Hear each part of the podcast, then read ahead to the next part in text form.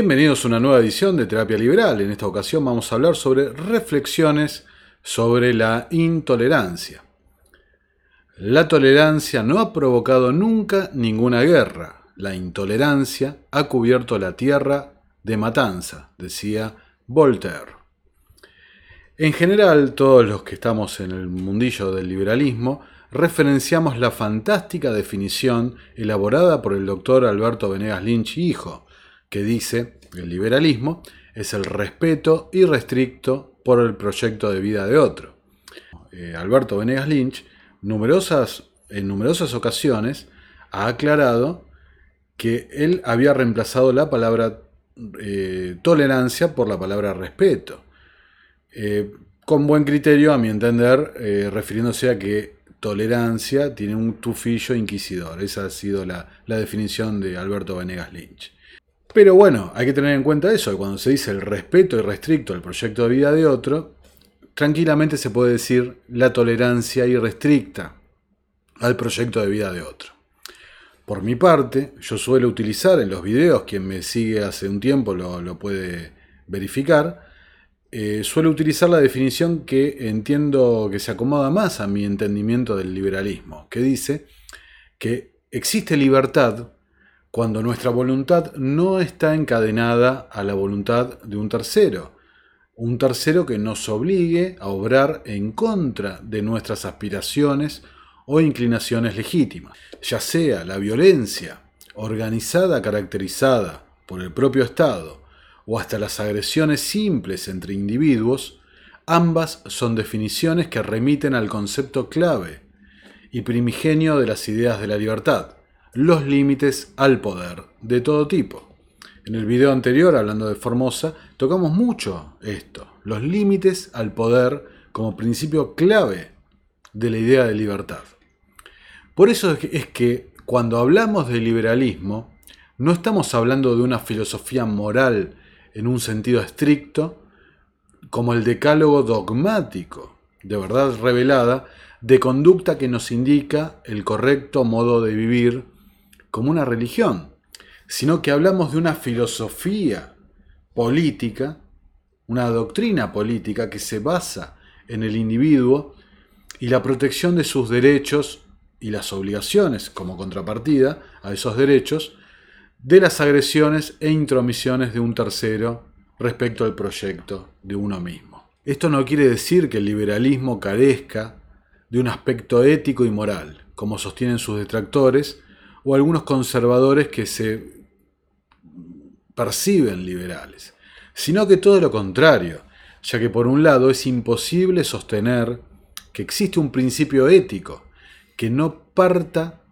de una libertad de elección previa, y por el otro, el propio respeto al proyecto del otro implica una toma de posición ética, una decisión respecto a lo que está bien o mal, sostenida en los principios de voluntariedad, tolerancia, respeto y no inicio de agresión alguna, el tan eh, en boga últimamente principio de no agresión. En definitiva, la ausencia de coacción, y los remito a la definición del principio del video. Y es por eso que las distintas ramas del liberalismo se han ido clasificando de acuerdo al grado de intervencionismo, es decir, de coacción, de falta de voluntariedad que toleran en la sociedad. Liberalismo clásico, liberalismo minarquista y por último liberalismo anarcocapitalista. La tolerancia, dice la definición, se refiere a la capacidad de aceptar las ideas, preferencias, formas de pensamiento o comportamientos de las demás personas. La palabra proviene del latín tolerantia, que significa cualidad de quien puede aceptar. Mientras que otra definición dice, por ejemplo, la tolerancia no consiste en renunciar a las convicciones e ideas propias, o en abstenerse de exponerlas, defenderlas y difundirlas, sino en no tratar nunca de imponerlas violentamente, imponerlas por el ejercicio de la violencia, la injuria o el fraude.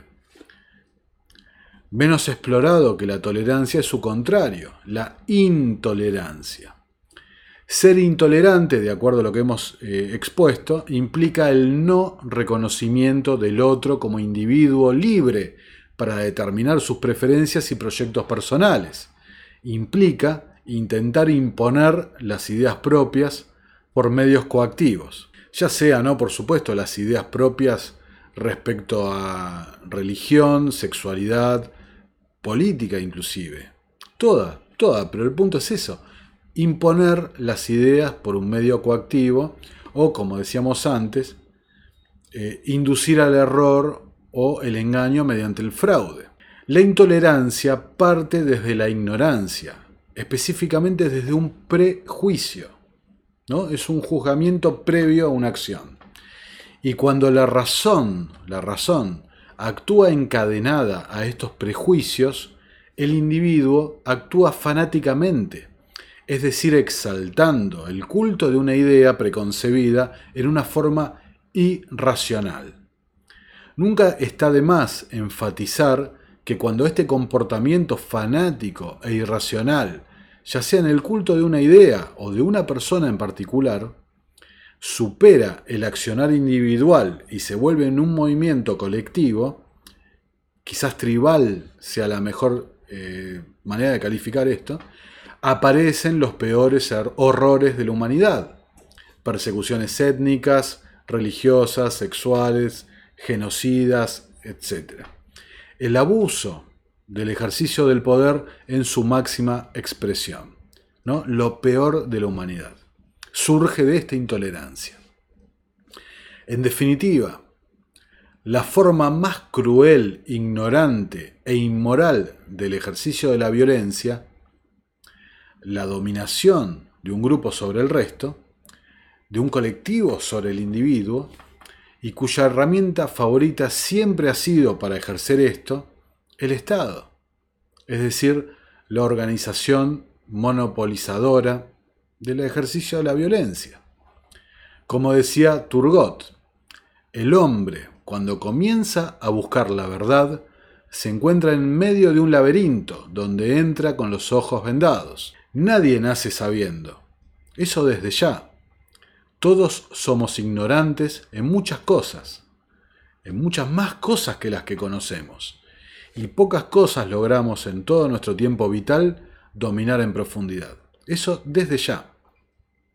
En particular, como hemos insistido en numerosas ocasiones, el liberalismo no es una doctrina sencilla de comprender. Citando nuevamente a Alberto Venegas Lynch, el liberalismo es contraintuitivo es decir, nuestros mecanismos de pensamiento eh, preconfigurados o adquiridos desde la educación obligatoria y estatal, no responden a un modelo liberal, responden al contrario, a un modelo colectivista, responden a un modelo igualitarista. Todo esto obliga a una sencilla, sincera y profunda meditación, estudio y valoración de los principios liberales y las derivaciones que, conllevan, ¿no? Por supuesto. Por lo que el, estudio y la lectura son indispensables para abordar las ideas de la libertad. Y yo agregaría también, es fundamental, la práctica, vivir coherentemente con estas ideas. Gracias al mercado y las nuevas tecnologías, la información está ahí al alcance literalmente de un clic. Cientos, miles de personas están en todo momento dando sus opiniones personales, intercambiando ideas, generando debate, ¿no? ideas originales, más, menos, lo que sea. El problema se da cuando por ignorancia el receptor del mensaje no logra discernir entre una opinión y un hecho, entre una falacia y un argumento válido tomando así el receptor el mensaje dado como una verdad revelada y al emisor del mensaje como un iluminado, marcando el camino, derecho sin pausa, hacia el culto a la personalidad del líder, lo que deriva en la suspensión del raciocinio del pensamiento crítico e individual, la elaboración de prejuicios y las prácticas que ya hemos eh, detallado que corresponden a un fanático intolerante. Aprovechando la, caída del libre progresismo con el temita de Gloria, vamos a, darle algunas patadas ahora que está en el suelo. Vamos a empezar por Mel. Contanos, Mel, eh, si has tenido alguna experiencia con, con el progresismo, cómo los definirías vos, cómo querés vos que se caracterizan, cómo piensan. Bueno, sí, de hecho fui totalmente progresista, eh, pero sí me acerqué mucho al liberalismo en ese sentido. De hecho, eh, hasta yo hice una charla TED y me destaqué ¿no? en ese sentido por el liberalismo. No tenía mucha, digamos, mucha inteligencia en, esa época, ¿no? No sabía realmente por qué era liberal, vamos a decir las cosas como son, ¿no? Esto con, con el libre progresismo, creo realmente que es un daño y lo tuviera que definir de alguna manera, creo que sería la independencia total del individuo, eh, tanto racional, social como política. Eh, y en ese sentido, obviamente lo separa de un pilar fundamental del hombre, que es la fe, ¿no? Como eh, podemos decir algunos conservadores, que la razón de Dios se impone ante el hombre. Eso un liberal, por ejemplo, un liberal lo negaría totalmente. Bueno, el Liber Progre es el heredero de la Revolución Francesa. La dicotomía izquierda-derecha nace con los liberales a la izquierda, por ende son la primera izquierda y el primer progresismo precisamente porque enfrentan a lo que es el orden natural que históricamente ha sido la monarquía. Todo esto constituye un caldo de cultivo enorme, gigantesco, para quienes entienden perfectamente esta situación tan característica de la psiquis humana, que es ir por el camino más corto, no tomarse la molestia de leer y de mm, contextualizar los mensajes que se han recibido. Y en particular, en estos tiempos de vértigo, esta gente, los que aprovechan esto, lo hacen en su beneficio. Insisto, ideas complejas, pervirtiéndolas y deliberadamente induciendo al error, tergiversando los conceptos, citando a medias algunos autores o excluyendo el contexto, por supuesto incompletamente y para peor dogmáticamente. Para poner un ejemplo, si uno utiliza a el principio de no agresión y a Murray Rothbard para plantar una posición respecto al aborto, me parece una deshonestidad no mencionar que el propio Rothbard estaba a favor del aborto. O cuando se plantea el mismo caso de este autor, Murray Rothbard, no mencionar eh, respecto a su posición religiosa que Rothbard era agnóstico. Entonces, si uno cita las cosas a medias, sin contexto, y el otro, el receptor del mensaje, no se toma el trabajo de ir a leer, a chequear lo que se está diciendo, y bueno, se termina aceptando como una verdad revelada lo que se ha dicho, por más que haga caer e inducir a un error. ¿no? Como dijimos antes, la intolerancia, eh, la divulgación de una idea a través del fraude. ¿Qué tiene que ver la definición de liberalismo citada al inicio con condenar la libertad de culto o la sexualidad de un individuo? Nada. ¿Cuál es exactamente el daño que le generan a estos individuos quienes repudian eh, la homosexualidad o repudian eh, el ateísmo o lo que sea? ¿Cuál es el daño que le están ocasionando? ¿Dónde se ven afectados por el principio de no agresión? ¿Qué tiene que ver el liberalismo con el conservadurismo? Si el conservadurismo no es ni más ni menos que la doctrina que defiende determinados valores o tradición dogmática, nuevamente, como condición sine qua non para el modelo de sociedad al que aspiran y su herramienta para llegar a este estadio es el propio poder del Estado. De vuelta, ¿qué tiene que ver con el liberalismo esto? Nada. ¿O qué tiene que ver con el socialismo?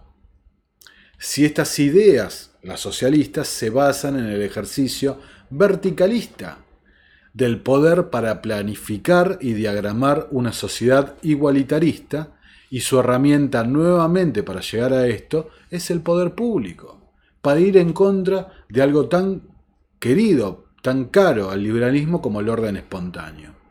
Ambos sistemas se basan en un modelo mental anterior, un prejuicio, para modelar y diagramar la sociedad a través del poder público, por supuesto, a su gusto.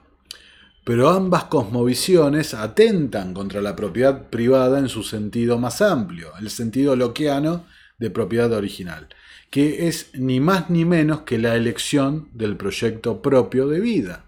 Tanto conservadores como socialistas pueden adherir marginalmente a algún principio del liberalismo. El libre mercado o la libertad eh, cultural, pero no económica, algún principio marginal.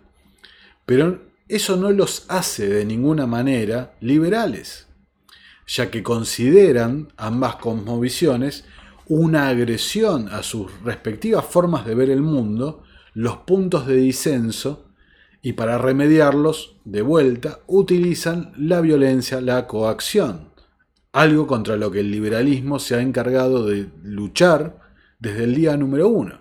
No existe ser liberal en lo social y no en lo económico, o liberal en lo económico y no en lo social. O se es liberal o no se lo es. Es así de claro.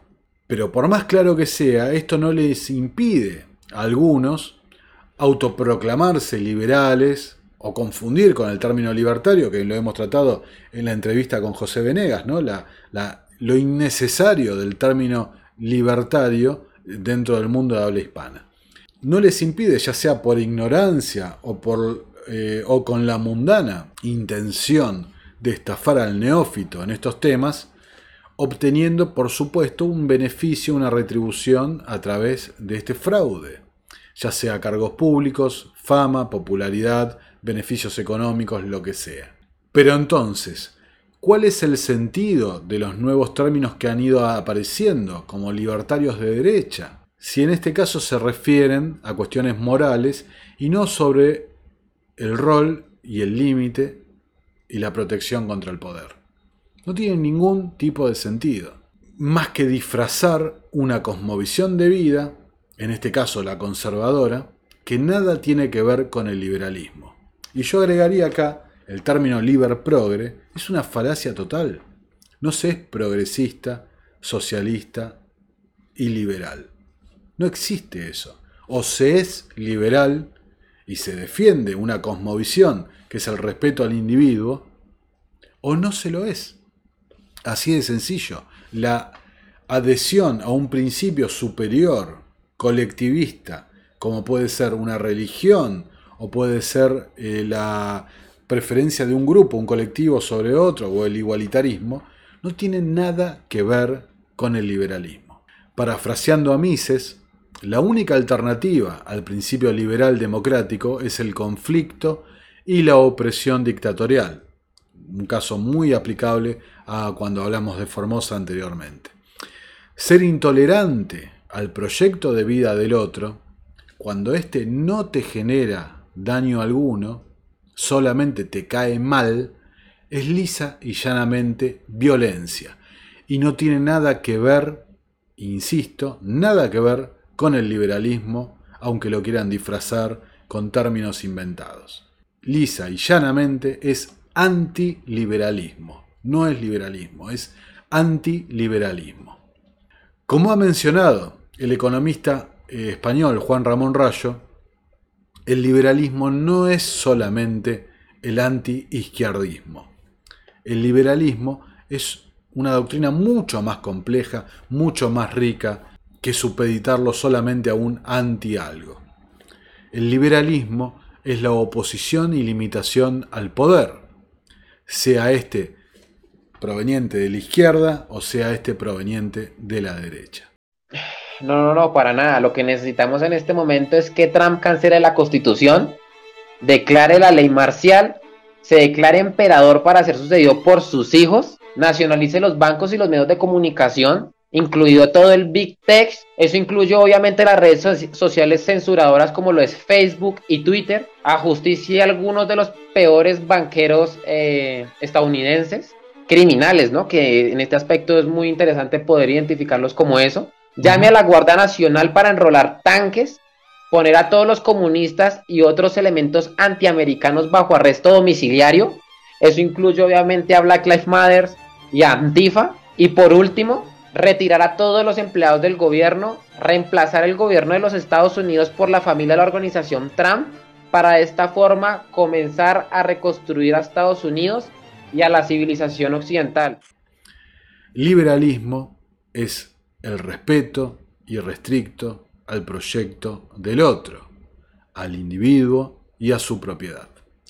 Bueno, muchas gracias por llegar hasta acá, espero que les haya gustado, que le den like, compartan y si quieren suscribirse al canal, lo hagan por supuesto.